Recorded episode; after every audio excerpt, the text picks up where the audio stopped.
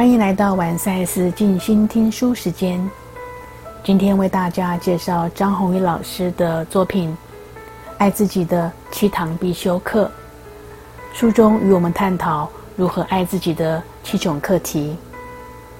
第一，别人就是比我优秀，比我好，为什么我总是达不到完美的标准？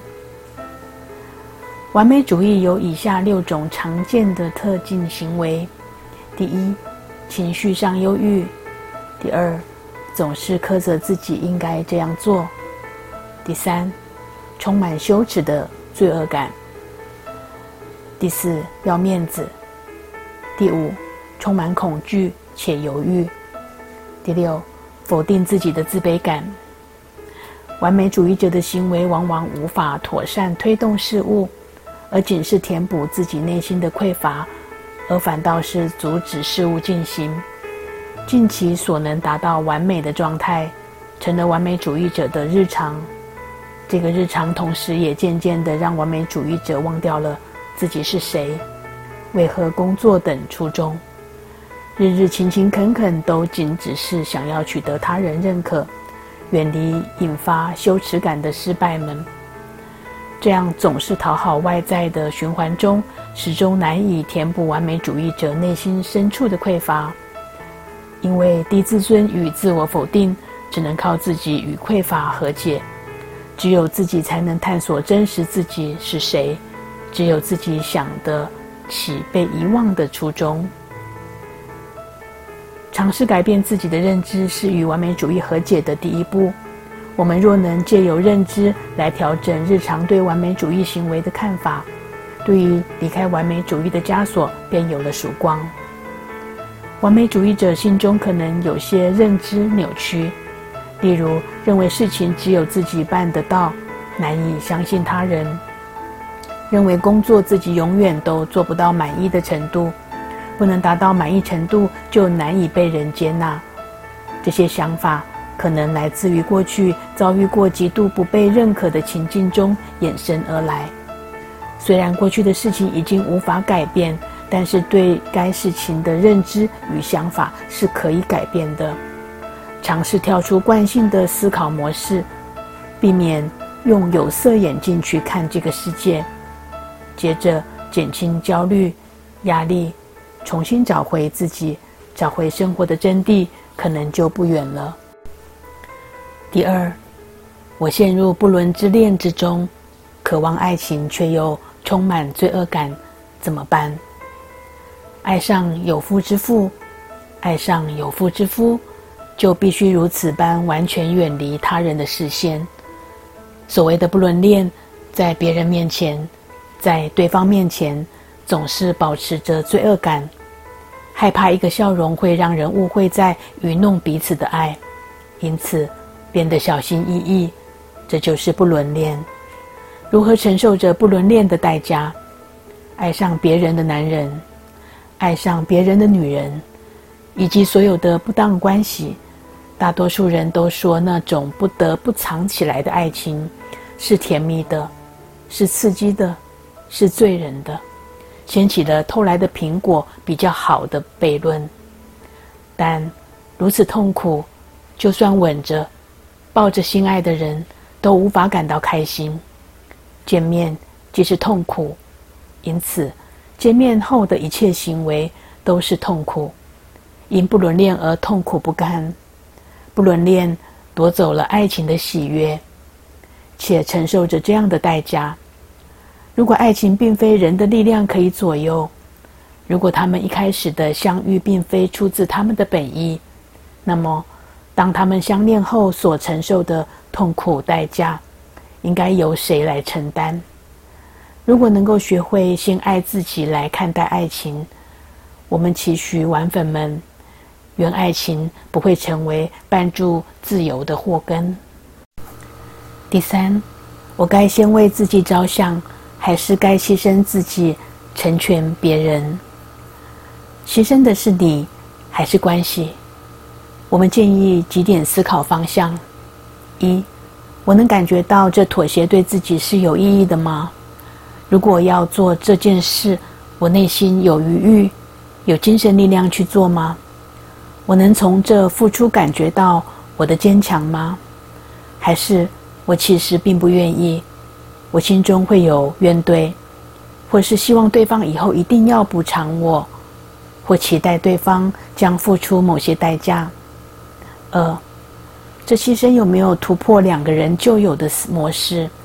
也就是这样的决定有没有机会让关系进展更深入？三，更重要的是。这牺牲有没有阻碍我认识自己的可能？过度的牺牲不是爱，是不能承受的负担。牺牲的背后是无法控制的愤怒和压抑的委屈，觉得全世界都对不起自己。富贵应该大过于牺牲。所谓互惠，是指能彼此照顾的感觉。互惠应该大过于牺牲。关系中的互惠是有前提的，就是两个人进行成熟的对话与讨论。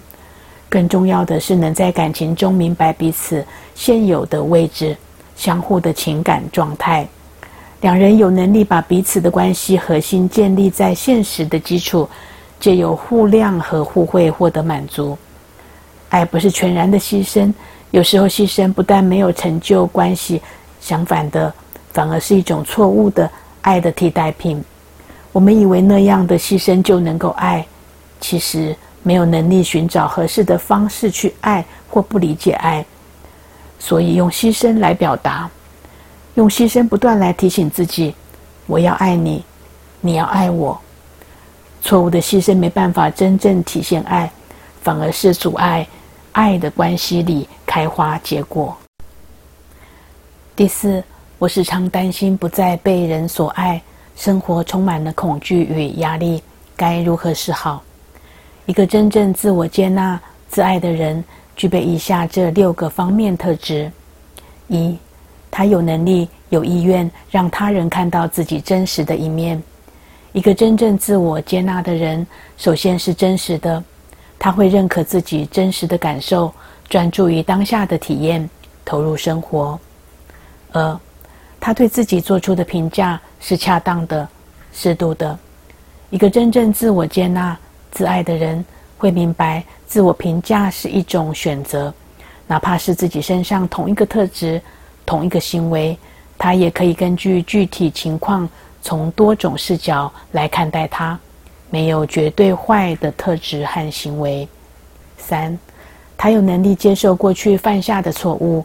无论是那些真实发生的错误，还是他主观上认为是错误的错误，同时，一个真正自我接纳的人，也不会因为害怕犯错而放弃在当下继续行动。他只会更谨慎地思考当下，调整自己的做法。四，他不会将个人价值建立在社会比较的基础上。一个真正自我接纳和自爱的人，不会因为他人是谁或拥有什么而感到个人价值被削弱。五，在他对自己的认知中，自我形象是丰富的、充满可能性的。一个真正自我接纳和自爱的人，会认为每个人的自我是多面向的，他会充分拥抱自身的复杂。六。他能够为自己的个人世界承担责任。一个真正自我接纳和自爱的人，也会向他人寻求建议，但那些建议只是参考，最终做出怎样的决定，仍是他自己的选择。他会感到对自己生活有所有权，能够为自己的选择和行为承担责任。我们要聚焦在体内的平稳的练习上。也就是赛斯教导的心理时间的练习，让我们能和自己连接，也能锻炼好内在的承接力，好好的接住自己，和自己建立具有承诺的及信任的关系。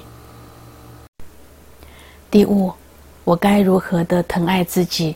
爱自己是否也算是一种自恋？为什么我们必须学会爱自己，但又不能爱的太多？一定要先搞懂爱自己与自恋，找到爱自己刚刚好的位置，避免走向隐形或目空一切的两个极端，才能真正享有自恋的美好，带给别人力量，并实现自己的梦想。我们都很害怕成为别人口中自恋的人，但自恋真的不行吗？自恋全然只有破坏性吗？自我感觉良好，其实是每个人与生俱来的性格。认为自己独特，会使人成为更好的恋人和伴侣。勇气十足的领导者，无所谓的探索者，还有带给别人力量，实现我们自己的梦想。只是千万要小心，别爱自己爱得太过火，眼中只有自己，忘了别人。唯有懂得同理别人，自恋才不会变得空洞，变得灾难。本书能帮助我们在现实世界及网络空间拥有培养健康的自恋，避免极端自恋的诱惑和危险，也避开危险自恋的人，同时帮助每一个人，包括不够认为自己特殊的人，勇敢表达自己的想法。活出热情，活出精彩。第六，我会不会因为没听父母的话，或是犯了错，就被神惩罚？人会为自己的犯错自我惩罚。不管怎么样，人都会犯错的，无论无心之过或故意的做错，甚至你会为自己的性别惩罚自己，因为。重男轻女的观念，赛斯讲的自然的罪恶感是：当我侵犯他人的时候，下次就不再犯了。我们经常在小我的层面，为了自己的有意或无心的犯错，搞自我惩罚。请问你在你内心累积了多少的罪恶感，以及犯错应该得到惩罚的概念？所有这些东西都会转成你生命中的苦难。塞斯谈的无上解脱之道告诉你：你不需要为你所犯的错而受惩罚，你是被爱的、安全的、健康的。打从内心放过自己，把自我惩罚与受苦的概念拿掉，不要再自我怪罪、自我惩罚了。你要做的是：第一，要知错能改；第二，从你的犯错当中学到智慧。学到如何带给周遭的人更大的幸福与快乐，而不是惩罚自己，制造生活上的灾难或身体上的病痛。而当你在很深的潜意识当中把这种受苦的逻辑改变，就会变成快乐的地球人。第七，我恨他，始终无法克服想杀了他的念头。我怎么是如此可怕的人？有一句名言：如果有人打你左脸，就转过右脸让他打。不过那句话的本来意应该被了解，你应该给他另一边脸，因为你领悟到基本上打人的只是打他自己，那么你就自由了。如果你恨别人，只要你让那恨在你心中燃烧多少辈子。那恨就可以把你跟他绑在一起多少辈子？在这一生及所有的来生中，你的注意力集中在哪些特质上，就会吸引那些特质到你身上。如果你极关心那些你觉得别人加诸于你的不公平，那你就会吸引更多这种经验。而如果继续下去，那么它将会反映在你下一生中。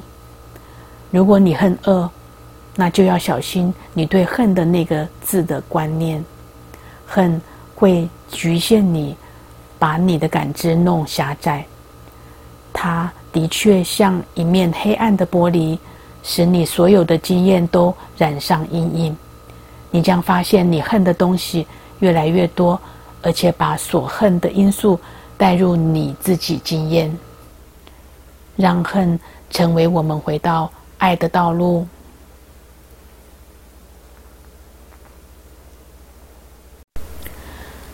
最后，我们邀请玩粉们每天为自己做一段爱自己的冥想练习，请随着我们的音乐，跟着我的语速，静下心来感受。现在，我要你做三个缓慢的深呼吸。深深吸气的时候，将宇宙正面的能量引导到身体里。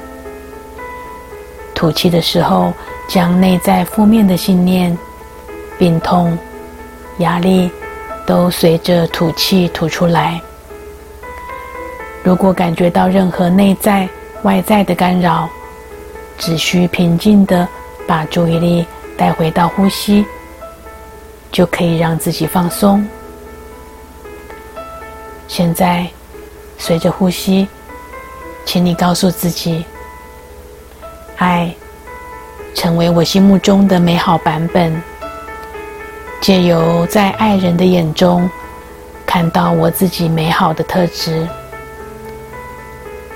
我爱我的美好，我的信心，我的勇气，我的期望，我完整、完美、强大。有力、和谐而幸福。